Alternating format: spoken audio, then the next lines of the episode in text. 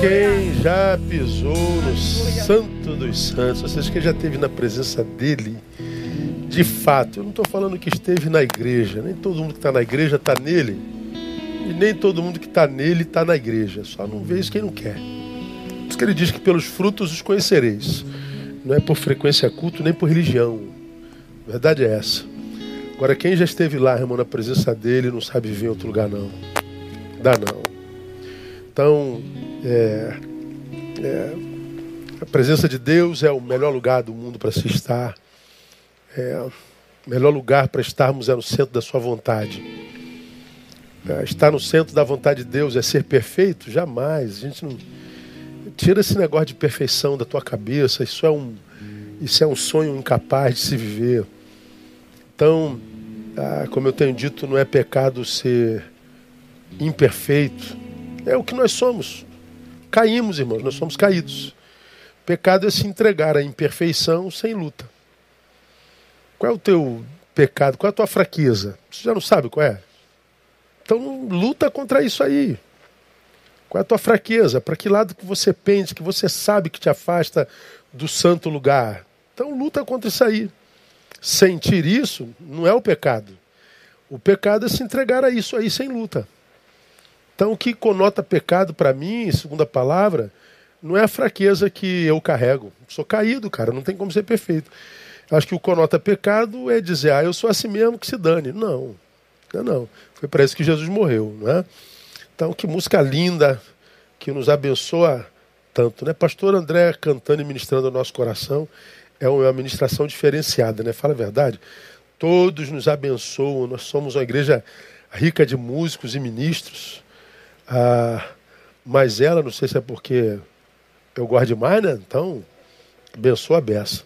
Então, Romão que me desculpe, que eu amo demais. Romão está aqui com a gente desde, desde cedo, né? Então, abençoa a beça, mas quando é a deinha, fala a verdade, irmão, que é isso, né? Vamos lá, amados, vamos falar de solidão hoje? Quem ama solidão aí, diga glória a Deus. Está amarrado, pastor. Quem é que gosta de solidão? Você está doido. Não é? Solidão não é projeto de Deus para a vida de ninguém. E é o que está dito aonde? Gênesis capítulo 2, verso 18. Lá na criação, lá no Éden, disse mais o Senhor Deus: Não é bom que o homem esteja só. Far-lhe-ei uma ajudadora que lhe seja idônea. Isso é o diagnóstico do Criador, não é de um psicólogo, de um psiquiatra, de um psicanalista, de um profissional da área humana, de um antropólogo. Não, não, não. Isso aqui é o diagnóstico do Criador e que você, que é membro da IBB, me ouve falar e muito. Por que, que eu falo muito sobre esse texto? Porque a nossa igreja se define como quê? Uma igreja orgânica, relacional e missional. Então, nossa igreja é igreja mas é pouco institucional. Nós não vivemos é, em função de eventos, de campanhas e tudo mais. Então, nossa igreja é muito voltada para a vida, por causa da mensagem que a gente prega do púlpito. Nossas mensagens todas são voltadas para o dia a dia.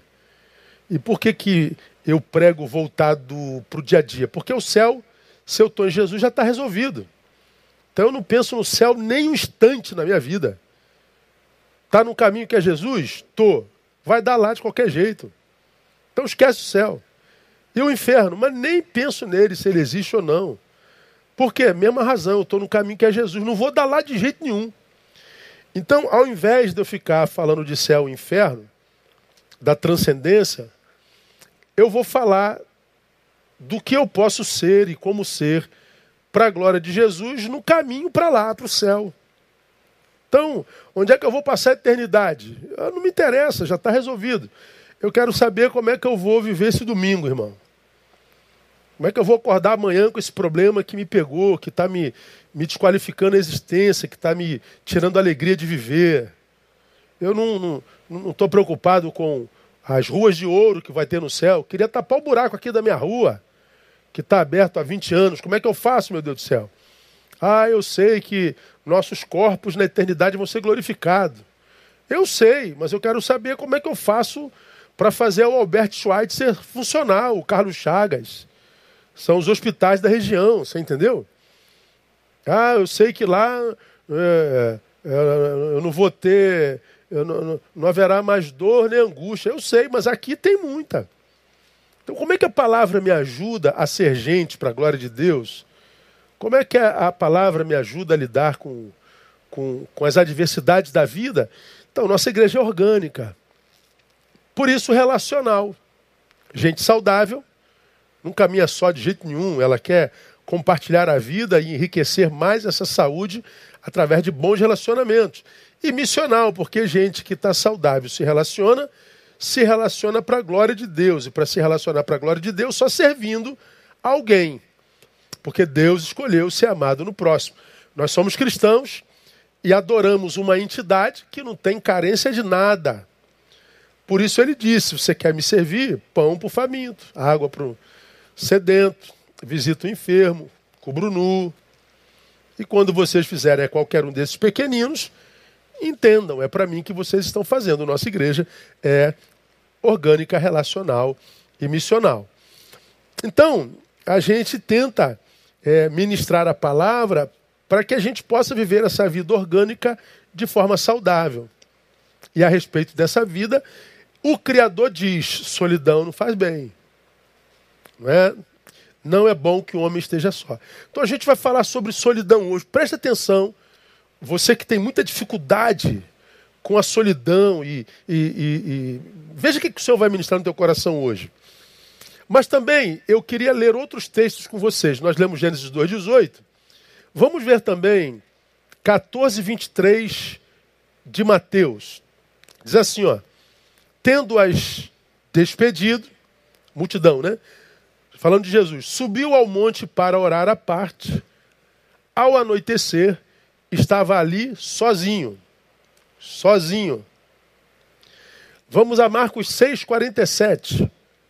Chegada a tardinha, estava o barco no meio do mar e ele sozinho em terra. De novo, sozinho. Mais umzinho, 9,36 de Lucas.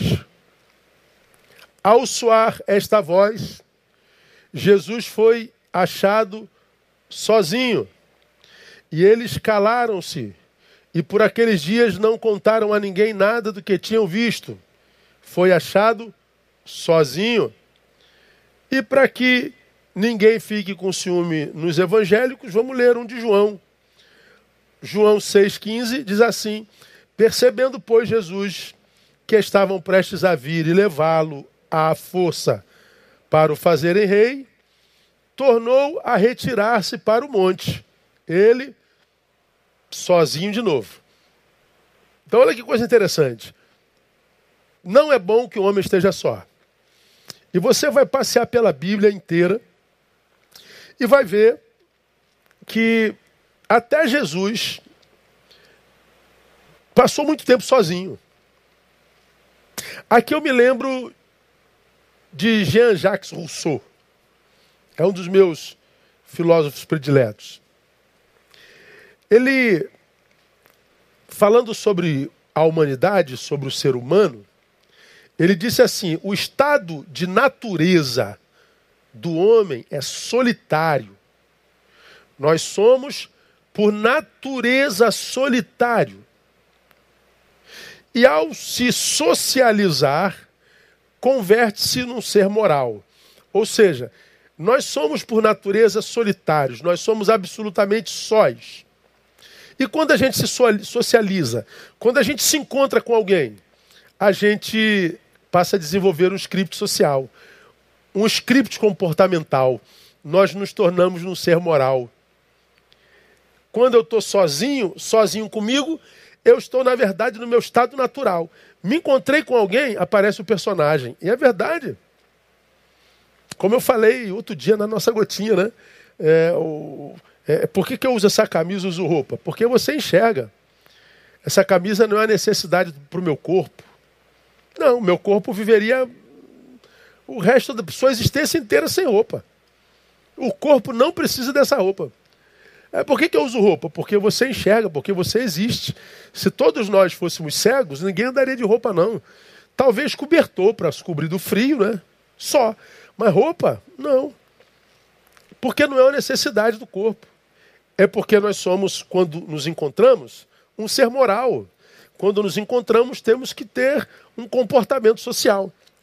Mas Rousseau diz: nós somos, por natureza, sozinhos. Então veja só. A minha natureza é solitária. Quando eu acho alguém, essa natureza não muda. Ela continua solitária. Mas com o outro, ah, algo em mim é acrescentado ou modificado não como natureza, mas como comportamento. Veja só o, o que, que a Bíblia diz e que o filósofo autentica. Não é bom só far-lhe-ei uma ajudadora que lhe seja idônea. Esse texto diz, na sua literalidade, uma ajudadora que esteja como diante de si. Ou seja, através da qual ele se enxergue, ele se perceba. Imagine um ser humano sozinho, sem nenhum outro ser humano do lado. Como ele teria percepção de si mesmo? Ele não encontraria referência de si em animal algum, em criatura viva alguma. Então, no outro, eu me percebo, porque eu me vejo enquanto raça. Não é? Então, e, e outra, essa ajudadora que através da qual eu me percebo, me enxergo, a palavra a define como ajudadora. O ajudador não é aquele que faz no meu lugar. Esse é o substituto. O ajudador me ajuda a fazer o que compete a mim fazer. Então, quando Jesus cria o outro, quando Deus cria o outro, ele está dizendo, Neil, eu vou criar uma ajudadora, porque existem algumas coisas que precisam ser feitas, e que se não forem feitas, você não vai conseguir viver é, plenitude. Porque faz parte da existência humana. Faz parte do meu plano para cada um de vocês. Precisa ser feito. Fugir dessa feitura dessa responsabilidade é fugir da possibilidade de ser alguém que você tenha orgulho de ser e ame ser. Precisa acontecer aquilo na vida de qualquer jeito, mas sozinho você não vai realizar. Por isso eu estou criando alguém, eu estou formando alguém para que te ajude a fazer algo que precisa ser feito que sozinho você não conseguiria. O outro não me substitui. O outro não é alguém que toma o meu lugar. Seria a extensão de mim. Mas o outro continua outro e eu continuo eu. Ainda que esse outro lá no Éden tenha saído da minha carne. Ela é osso dos meus ossos, a reprodução da minha própria interioridade mas continua sendo outro e eu continuo sendo eu. Então perceba, eu e você temos alguém dentro de nós que só nós conhecemos. Há um Neil em mim, e eu já falei muito sobre isso, que é a Andréia, que está comigo há 32 anos como esposa, há quase 35 como companheira, namorada, noiva. Há um Neil em mim que ela ainda não conhece. Há uma Andréia nela que ela não conhece. Há um Neil em mim que é minha mãe que me gerou. Não conhece. É aquele ser que nós somos quando nós estamos sozinhos, quando nós estamos com a nossa interioridade. É aquele que sente o que nós sentimos, que percebe o que nós percebemos, que agoniza naquilo que só nós sabemos, agoniza, que celebra coisas que não podem ser compartilhadas, que deseja coisas, que sonha coisas que não podem ser compartilhadas. É nós. Somos nós. É absolutamente intraexistencial. Está aqui, está aí. Está aí. Esse ser é nosso de mais ninguém. Então perceba o que eu vou lhe falar. No Gênesis está dito, não é bom só. E a gente entende pela boca do filósofo que mesmo acompanhados continuamos sós. Porque o outro não chega à profundidade de tudo que nós somos e nós nem também não chegamos lá à profundidade de tudo que ele é. Se sozinho eu estou só. Se acompanhado eu estou só. E a Bíblia diz que não é bom só. Como é que a gente faz? Não é bom que o homem esteja só. Sozinho eu estou só. Não é bom que o homem esteja só. Acompanhado eu estou só. Não é bom que o homem esteja só. E não há nada que mate essa solidão, então não vale a pena viver. Não é o que diria a lógica? É. Foi o que alguém me disse há bem pouco tempo atrás. Não, filho. Não é assim não. Quando a Bíblia diz não é bom que o homem esteja só, de que solidão ele está falando? O que é solidão quando ele fala disso? Se, mesmo acompanhados, estamos absolutamente sós, de que solidão Deus fala quando diz que ela não é boa? Se estamos sós, sozinhos ou acompanhados, é a segunda pergunta. Como é possível tornar a vida de alguma forma boa? Não é uma boa pergunta, irmão? É. Então vamos lá. São duas perguntas, vamos à primeira. Se mesmo acompanhados, estamos absolutamente sós, de que solidão fala Deus quando diz que ela não é boa? Resposta: fala da solidão que, porque adoecida, só nega a possibilidade do encontro. Vou repetir. É a solidão que, porque em nós adoeceu, só nega ao sujeito adoecido a possibilidade do encontro. Aqui então eu te digo, presta atenção, tem que pensar. Não é a solidão que faz mal é o mau uso dessa solidão que faz mal. Não é a solidão em si, é o mau uso. Tanto é que, embora a palavra diga que a solidão não é boa, lemos outro texto na mesma palavra que mostra que Jesus buscou tal solidão. Jesus aparece sozinho o tempo inteiro. Então, a questão da solidão não é o estar sozinho. Porque eu posso estar sozinho sem me sentir solitário. A solidão vai para além da conexão presencial. A solidão vai para além do encontro com o igual. Tem gente que nunca casou, tem gente que nunca vai casar, tem gente que não quer casar e nunca se sentiu solitário. São doentes, pastor? Não, não é não. Eu acredito, inclusive, que o celibato é um dom.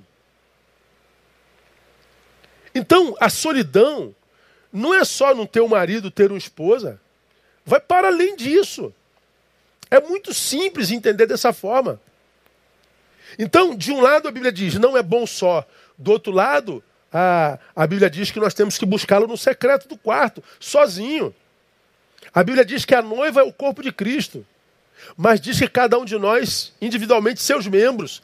Então nós temos esse, esse quê de solidão, de solitude, de individualidade, não de individualismo, e de subjetividade, não de subjetivismo. Então, quando é que a solidão passa a ser um mal? Quando a gente adoece de tal forma que a gente impossibilita a, a, a, o encontro. Hoje, lamentavelmente, é muito comum ouvirmos pessoas que dizem Estou cansado de estar sozinha, pastor. Estou cansado de estar sozinho. Eu não aguento mais essa solidão. Mas diz que não é verdade que a gente encontra gente falando assim, cara, não aguento mais esse relacionamento. Não aguento mais esse casamento. Eu não aguento mais essa forma de, de ser coletivo. Eu não aguento mais aquela empresa, aquela gente daquele escritório. Eu não aguento mais aquela fábrica. Eu não aguento nem aquela igreja. Tem gente que diz: estou cansado de estar sozinho. Tem gente que diz: eu estou cansado desse relacionamento. Então, perceba, meu irmão, a solidão será em cada um de nós a proporção da relação que nós temos conosco mesmos. Se eu estou bem comigo, o outro, a sua presença, tem um poder em mim. Se eu estou mal comigo mesmo, a presença do outro tem outro poder em mim. Se eu estou bem comigo, se a minha saúde afetiva, se a relação que eu tenho comigo mesmo é saudável, é equilibrado, o outro não aparece em mim como uma necessidade, o outro aparece em mim como um complemento. Ele não vem para preencher uma carência, ele vem para fazer transbordar. É diferente.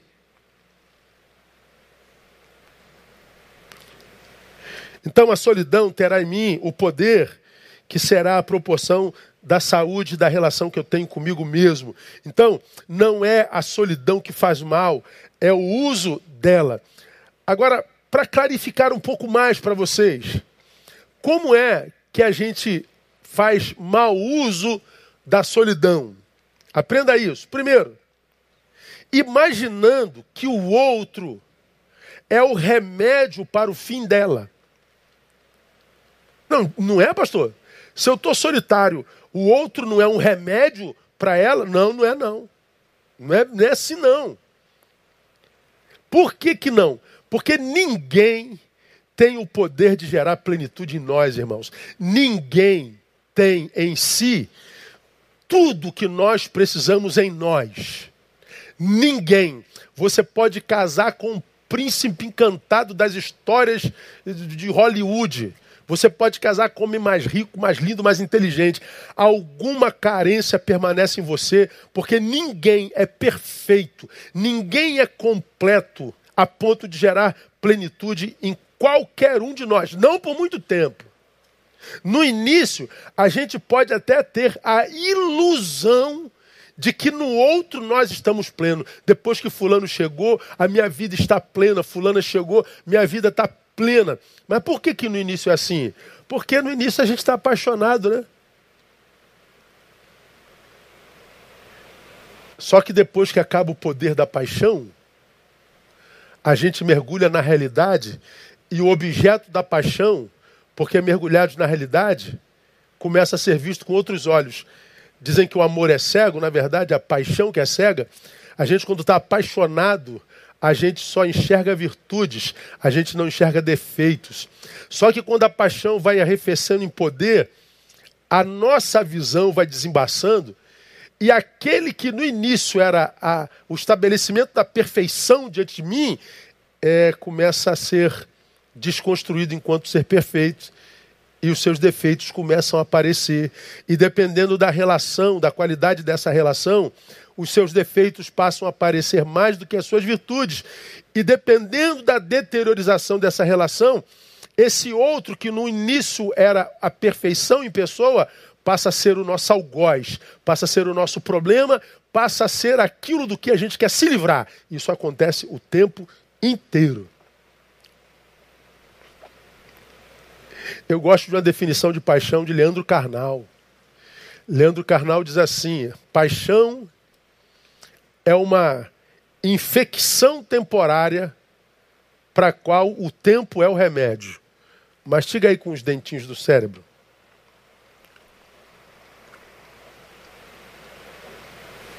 A paixão é uma infecção temporária que para a qual o tempo é o remédio. É isso. A paixão é infecção. Quando você se machuca, tem uma infecção e toma aquilo que você pode perder a perna, você pode morrer. Se for infecção generalizada, tira a vida. Porque ela, ela, ela é avassaladora. Mas o tempo é o remédio que vai matando essa infecção. E quando ela acaba, a gente vê a realidade. Então, quando é que a gente vive, irmão, a solidão de forma errada? Quando a gente acredita que o outro é o meu remédio, quando o outro é o que mata essa solidão. O outro, portanto, não existe, porque ele não pode, para trazer plenitude a mim. Se o outro fosse capaz de trazer plenitude ao homem, Eva estaria plena em Adão. E ela não seria tentada pela serpente que disse: Olha, você pode ser mais do que você é. Você pode ser igual a Deus. Deus sabe que se você comer do fruto, você será como Ele, conhecendo todas as coisas. Eva é tentada por essa possibilidade.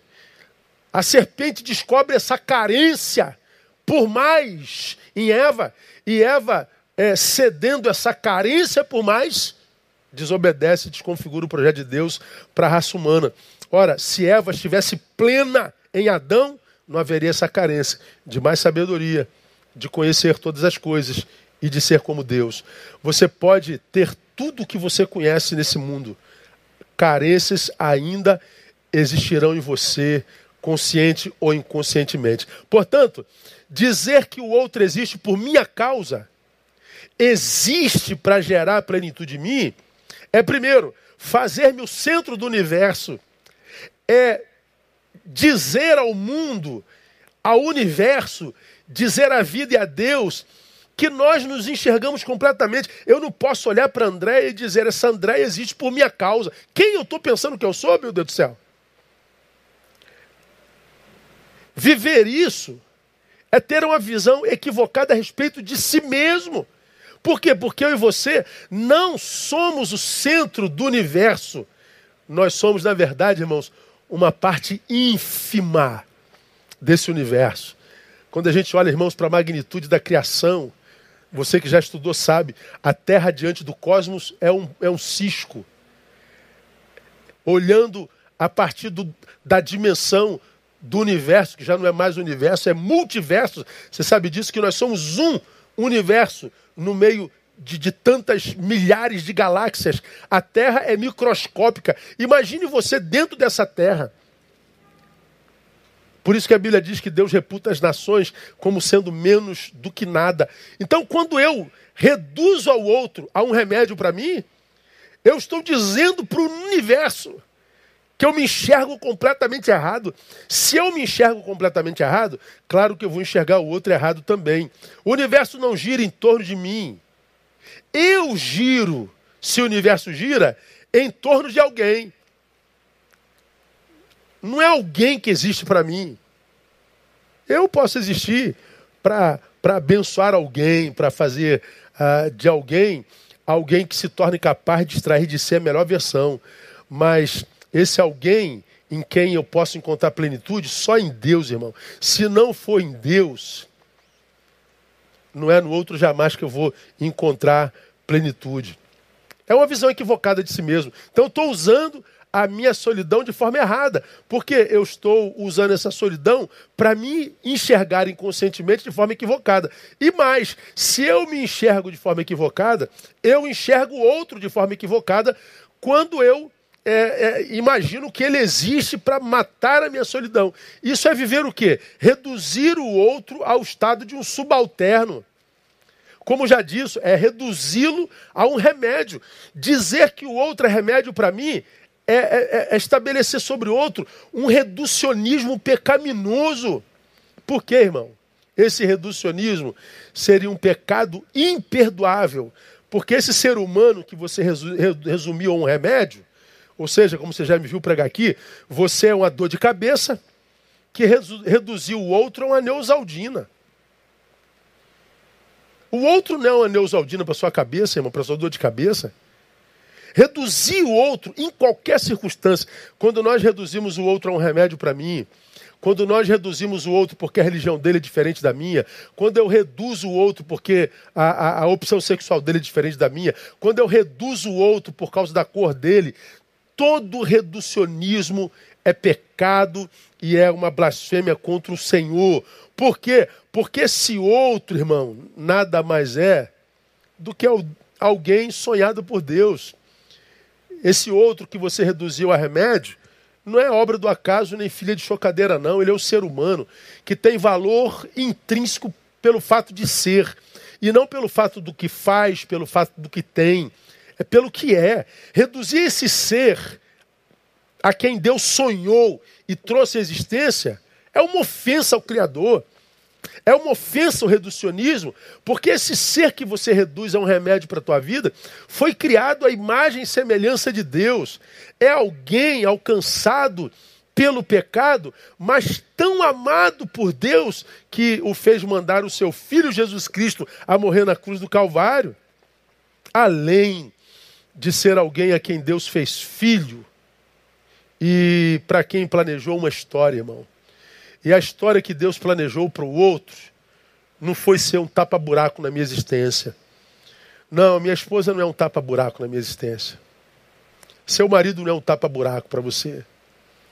Quem enxerga o outro assim se condena à solidão. Cara, que palavra forte, né? A Bíblia é assim mesmo. Quem reduz o outro impossibilita relacionamento saudável, como também quem superestima o outro. Também não tem relacionamento saudável. Por quê? Porque é um relacionamento desequilibrado. Se um é menor e o outro é maior, para eles se encontrarem, um tem que subir e o outro tem que descer. Ninguém aguenta subir e descer por muito tempo sem se cansar. Tem que ser igualitário. Porque a relação é numa reta. A gente não cansa. A gente faz isso a vida inteira. Quando é que a solidão é uma desgraça em mim? Quando eu uso a solidão de forma equivocada. Quando eu eu, eu me imagino o centro do universo e quando eu reduzo o outro a um remédio para mim mesmo. Quem reduz o outro impossibilita relacionamento. Aliás, ah, existem duas formas da gente tornar o relacionamento uma impossibilidade. Duas. Pastor, não, por que, que eu não consigo me relacionar com longevidade qualidade? Por que, que, meu Deus, eu já tive a primeira relação, segunda relação, décima relação, eu já nem acredito mais em relacionamento? Tem duas formas de se relacionar. A primeira é essa, é o reducionismo com o superdimensionamento. Você reduz o outro a um remédio e se vê alguém superior àquele que é remédio para você. Bom, esse relacionamento vai dar certo nunca. Primeiro por causa de um, de um, de um, de um princípio bíblico. A Bíblia diz: ama teu próximo como a ti mesmo. Eu não posso amar um remédio como eu amo a mim mesmo. Ele é muito menor do que isso. Mas, pastor, não é perfeito o encontro do remédio com o doente, da neusaldina com a dor de cabeça, ó, tem coisa mais, mais, mais perfeita, ó, um existe para o outro. É. Só que quando a neusaldina se encontra com a dor de cabeça, a dor de cabeça passa, né? Aí a dor de cabeça não precisa mais da neusaldina. Quem sem dor de cabeça toma neusaldina? Quem sem dor de cabeça precisa de remédio? Então não é perfeito.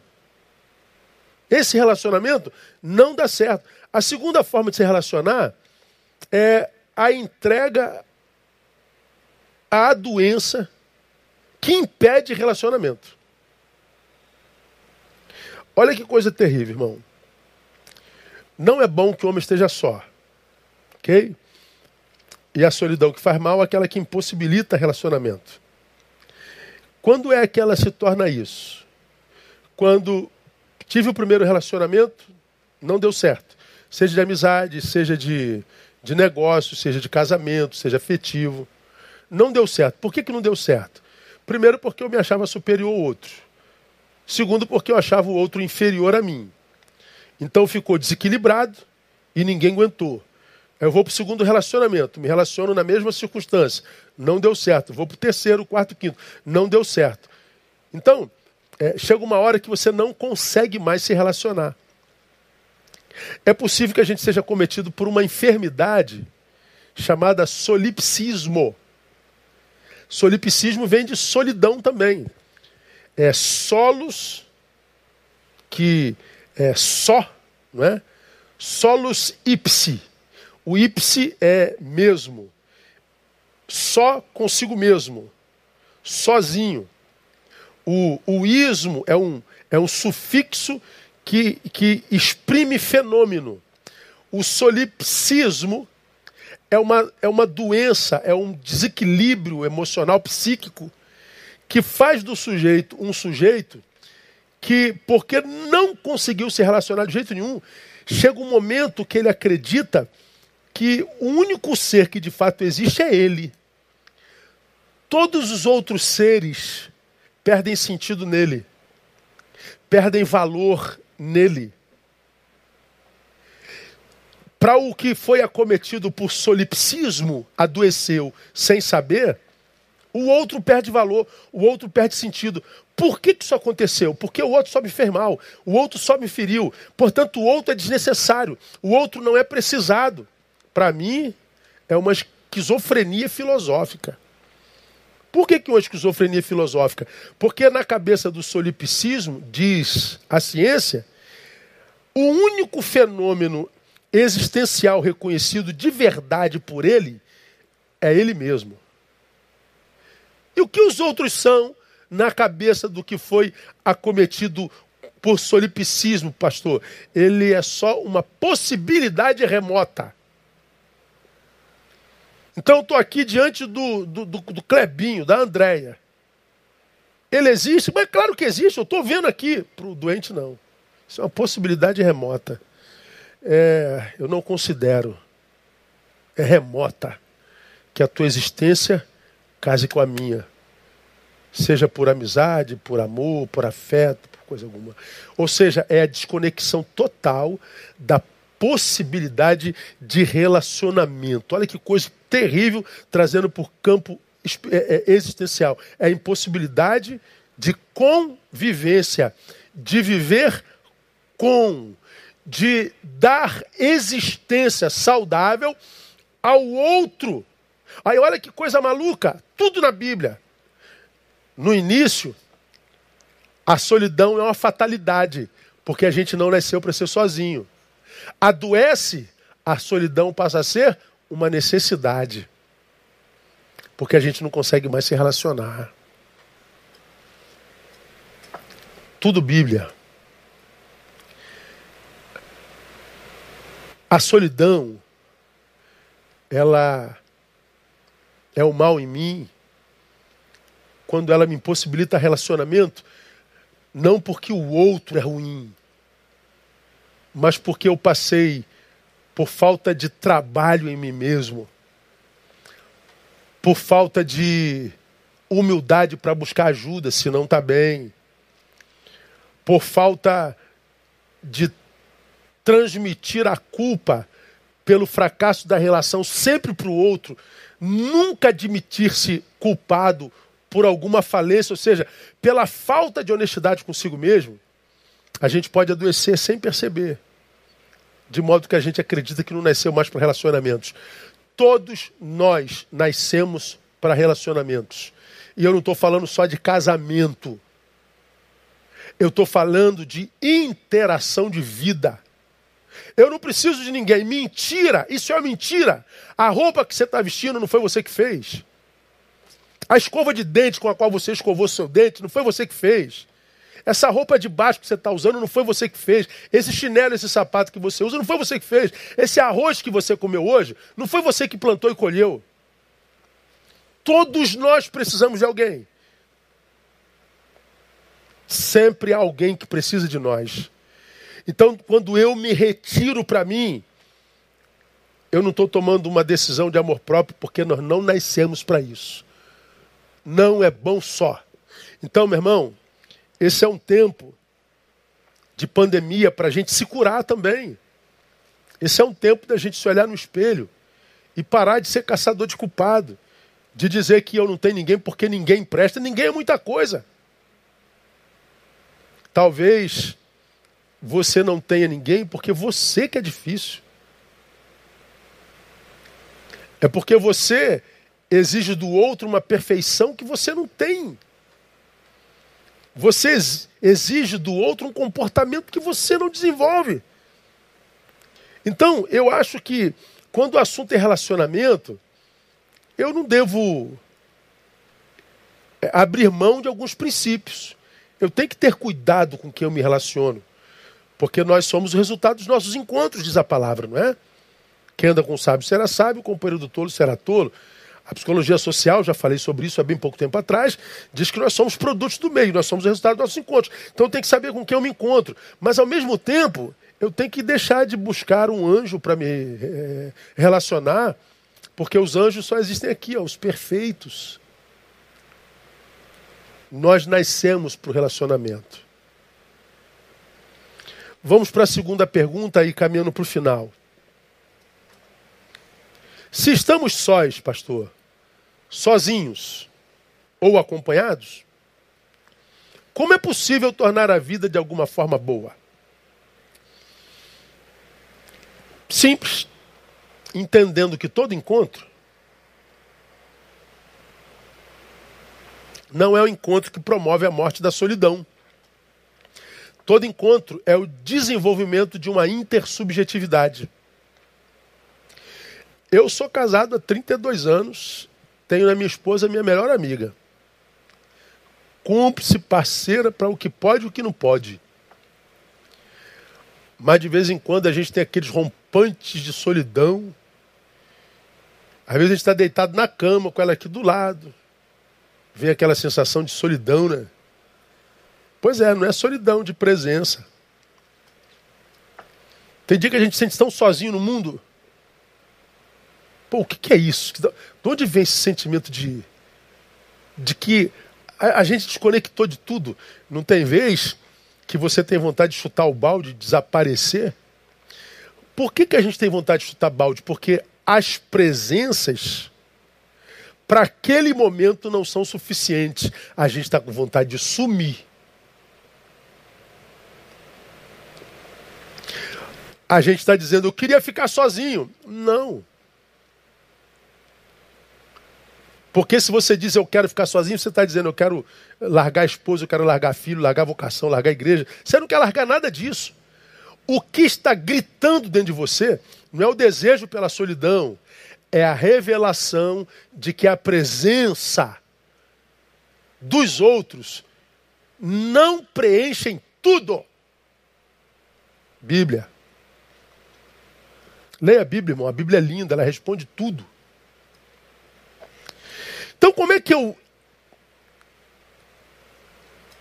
Uma vez que a solidão é solidão em mim só e acompanhado, como é que eu faço para ter uma vida que vale a pena? Entenda que todo encontro é o encontro de duas subjetividades. É uma intersubjetividade. A Andréia não tem poder de gerar plenitude em mim. Então eu tenho que amadurecer para conviver com alguém que eu amo demais e por quem eu daria minha vida, entendendo que por mais perfeito que seja, ela nunca será capaz de gerar plenitude em mim. E eu tenho que entender que eu posso não estar bem, não é porque ela fez ou deixou de fazer alguma coisa, é porque eu tenho outras carências que muitas vezes são inconscientes, que geram em mim vazios com os quais eu não sei lidar e desconto nela. Desconto no parceiro, na parceira, no melhor amigo.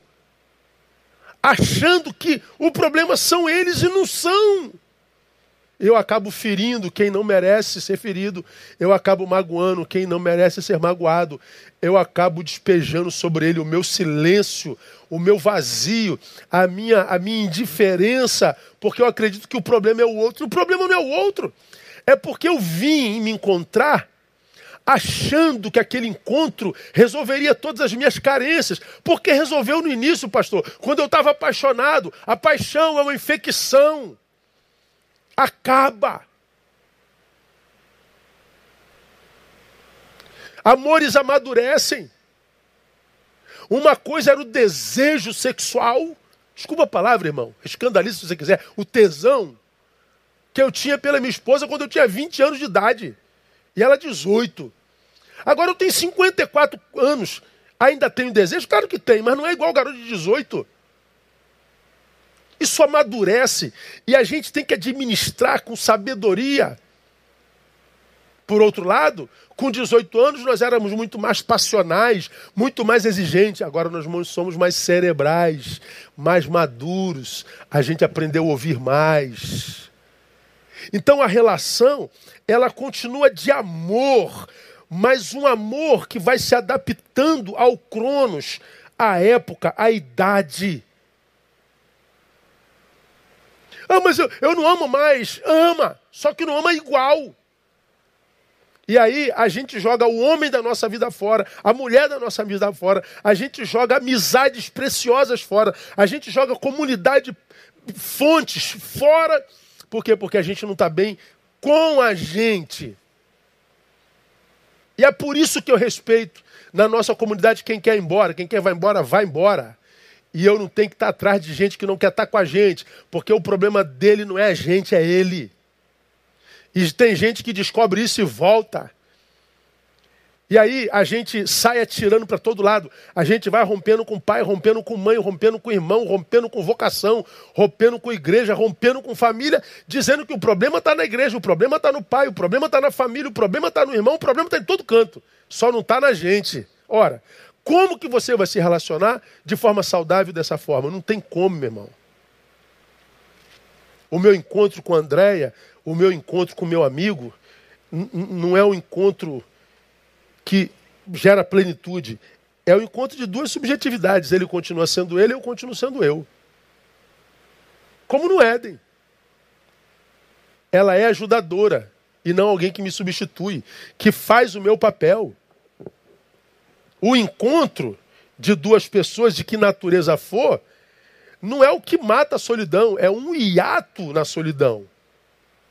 Eu estou aqui me sentindo só, sozinho, eu vou me livrar dessa solidão sozinha, me encontrando. Mas lembra que eu vou ter que voltar para cá de novo.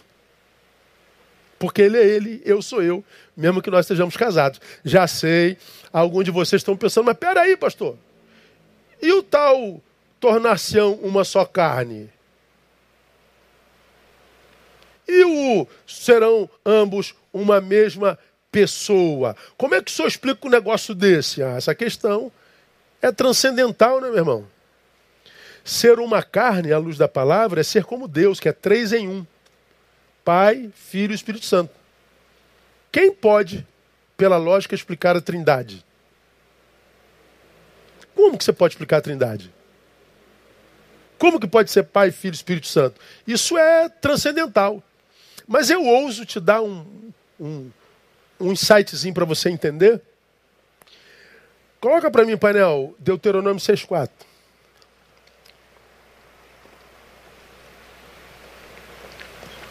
Ouve, ó Israel, o Senhor nosso Deus é o único Senhor. Pois bem, a, a, a palavra único aí é a palavra Ecades.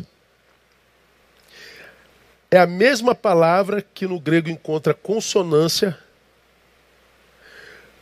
quando o texto diz lá no casamento que nós nos tornamos uma só carne. Deixará o seu pai e sua mãe e se unirá à sua mulher, e ambos serão um Ecades. Ouve, ó Israel, o Senhor nosso Deus é o Ecades. Como é que a Bíblia é linda, né? Fala a verdade. Único. Essa palavra Ecades, traduzida do hebraico, é unidade composta. Por isso que o nome de Deus é Elohim. A palavra Elohim é plural. O Deus único, o Deus Ecades, é o Deus Elohim, que, embora único, existe Deus Pai, Deus Filho e Espírito Santo. E porque nós somos filhos de um Deus trino, quando nos casamos, nos tornamos como esse Deus que é trino. Uma unidade composta. Mas o espírito continua sendo espírito, o filho continua sendo filho e o pai continua sendo pai. O Neil continua sendo Neil e André continua sendo Andréia, embora nós sejamos um só. Essa questão é transcendental e não existencial ou biológica. Então, quando eu me relaciono, eu me relaciono entendendo que a Andréia, que é o meu eu, o outro, continua sendo Andréia, ela não virou Neil. Nós somos um, mas com identidade diferente, com particularidade diferente, com subjetividade diferente. E o nosso encontro matou essa solidão sociológica, mas não matou a solidão toda, porque ainda existe uma subjetividade que só pode ser planificada em Deus. Quando eu entendo isso, o que, que acontece, irmão? Eu me livro do equívoco que tem acabado com os relacionamentos por onde nós passamos. Qual equívoco, pastor? A mania maligna de escrever um script comportamental para a vida do outro. De viver com projeções. Eu explico e aqui termino, tá, meu irmão? Eu estou aqui no templo, e Andréia estava no salão de cabeleireiros cortando o cabelo. Aí André cortou o cabelo e achou lindo. Ela vem do salão do cabeleireiro me buscar aqui na igreja depois do culto. Então ela vem toda feliz porque está com cabelo novo. E ao mesmo tempo, inconscientemente, vem escrevendo um script para eu, para eu reagir quando a vir. Então ela vai, poxa, Neil vai me ver, caramba, vai falar assim, caramba, você tá linda, que coisa maravilhosa, meu Deus, que corte de cabelo maravilhoso. Então ela vem conscientemente com o script escrito para minha reação. Quando ela chega, eu nem vejo que o cabelo cortou. Acontece isso, gente, não? Pois é. Minha esposa está dizendo, com 32 anos ela nem espera mais. Que homem é tudo ogro, irmão, não vê nada. Não é? Mas a pessoa vem com o script pronto. Ela vai, o Neil vai olhar, vai sorrir, vai me elogiar, vai me abraçar, vai me dar um beijo de língua e vai dizer que me ama. Aí eu olho para a cara dela por meio segundo e não digo nada. Bom, o que, aconteceu com a Andréia? A ira a toma. Raiva, amargura, decepção que homem é esse? Que não percebe que, que não viu o que, que não, meu Deus do céu, que homem é. Olha só, como que o script que ela construiu para mim, não sendo levado a efeito, vai me desconstruindo nela. Aí eu sou insensível, eu sou ogro, eu sou burro, eu sou troglodita. E na verdade, eu sou um homem amoroso, sou um homem gentil, eu sou um, bom amigo, eu sou provedor e presente. Eu só não vi o cabelo que foi cortado. Só que você já desconstruiu o amado. Quando chega em casa, silêncio. No dia seguinte, silêncio. Tá tudo bem, meu amor? Tá tudo bem. Tá não. Uma raiz de amargura entrou. Uma raiz de amargura foi plantada. Amanhã, outro script para o outro, outra amargura. Amanhã, outro script, outra amargura. Chega uma hora que teu coração está tão amargurado que o amor não consegue mais pulsar. Por quê? Porque o outro mudou? Não, porque é a tua forma de enxergá-lo. E por que, que mudou? Porque você escreve script para os outros o tempo inteiro. Você escreve script para o marido, você escreve script para a esposa, você escreve script para a mãe, para o pai, para o pastor. Fulano não devia fazer isso, fulano não podia fazer isso, fulano tinha que fazer isso. Eu acho que ele não podia. Eu, que a vida não é tua. Para de escrever script para os outros. Você vai acabar sozinho. Dê ao outro o direito de ser ele mesmo. E você vai ver, irmão, que a solidão perde poder em você. Porque você vai atrair gente. Gente ama estar com gente que respeita o tipo de gente que ele é. Vou repetir. Gente ama estar com gente que respeita o tipo de gente que ele é. Gente assim não fica sozinho, não. Não é bom que o homem esteja só. Ora, o diagnóstico vem da boca do Altíssimo, do Criador. E jamais seria possível, uma vez que eu estou só sozinho, estou só acompanhado, que essa solidão impossibilitasse o ser de ser feliz. Não é. A solidão que nos impede de ser feliz é aquele que só nega ao sujeito a possibilidade do encontro, porque o outro já foi desconstruído, e que revela a este sujeito que o outro foi desconstruído, não porque o outro é mau, mas quem sabe porque eu não amadureci suficientemente para me relacionar respeitando o outro na sua singularidade, na sua particularidade. Minha oração, e aqui termino, é que Deus lhe dê a graça de ser alguém que atraia um alguém tão bom quanto você é. Que Deus te dê a graça de ser alguém tão gentil, tão humano, tão generoso, que te faça incapaz de passar pela existência sem ser notado por alguém com tais características, que não tem que comprometer nada, a imagem, a sua moral, a sua santidade, porque hoje as pessoas querem ser vistas não pelo que são, mas pelo que aparentam pelo corpo, pela beleza, pelos dotes físicos, é, imprimem sobre si mesmo um reducionismo cruel, que quando olham para você, vem um pedaço de carne.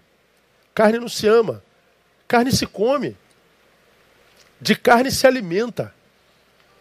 Que Deus te dê a graça de não ser um pedaço de carne degustável, desejado, mas que Deus te dê a graça de ser um ser humano pleno, que é amado não pelos seus dotes, mas pela sua essência.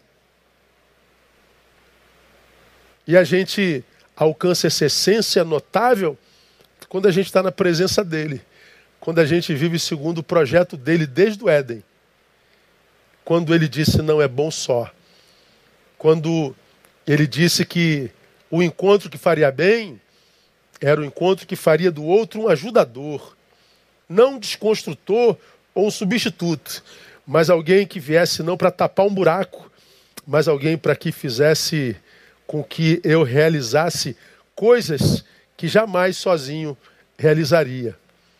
Que Deus nos dê a graça de vivermos esse encontro na vida todo dia, até o fim da vida, no nome e para a glória de Jesus. Amém, amados? Louvado seja o nome do Senhor. Nós vamos orar e vamos caminhar para o final do nosso culto, pedindo a Deus que nos faça esse ser humano que desenvolva relações como essa, absolutamente abençoadoras e construtivas, e que é, nos capacite também para sermos esse alguém bênção na vida do outro para que nós possamos também achar no outro uma bênção para a nossa vida. Mas vamos também orar pelos nossos enfermos.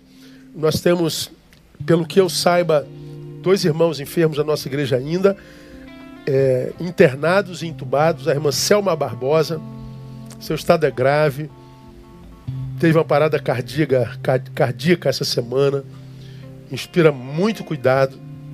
Vamos orar pelo Paulo Alex Santos Silva também está internado, inspira cuidados.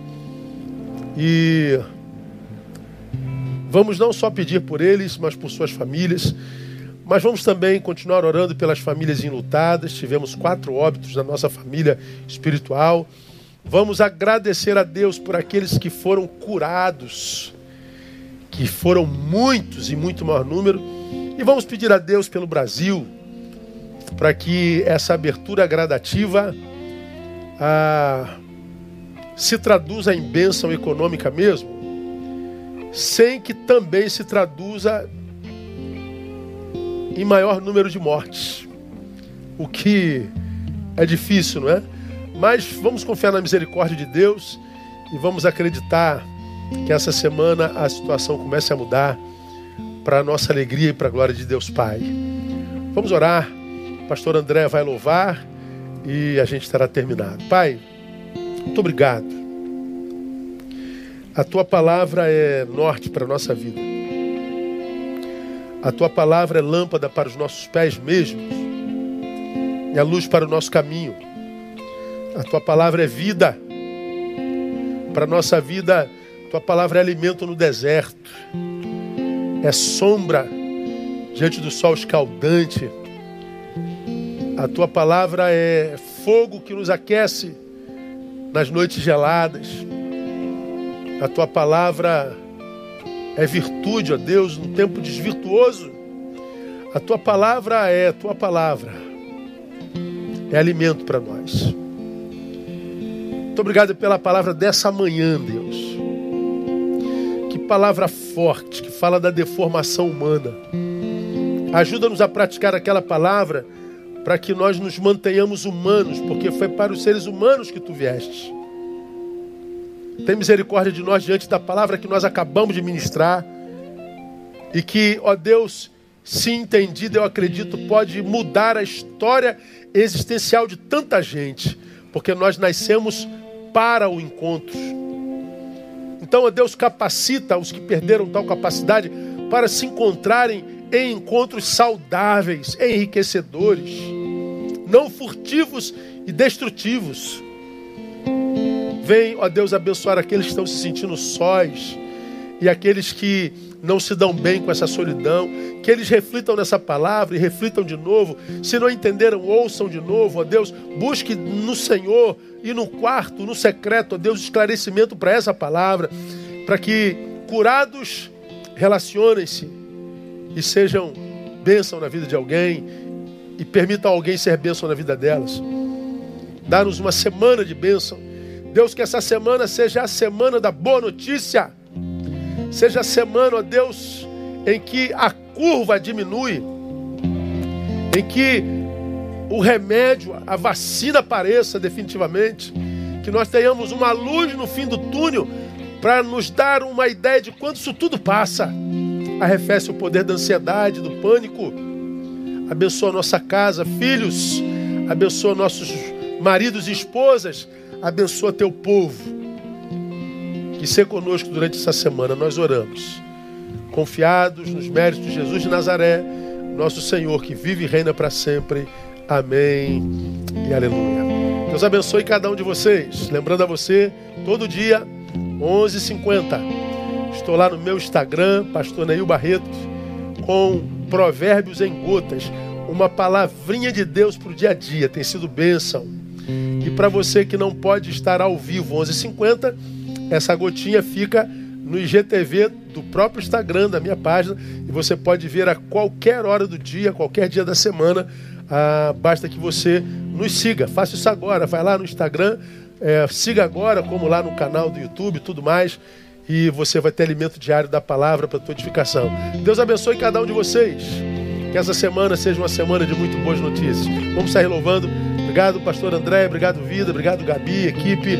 Deus abençoe a todos no nome de Jesus.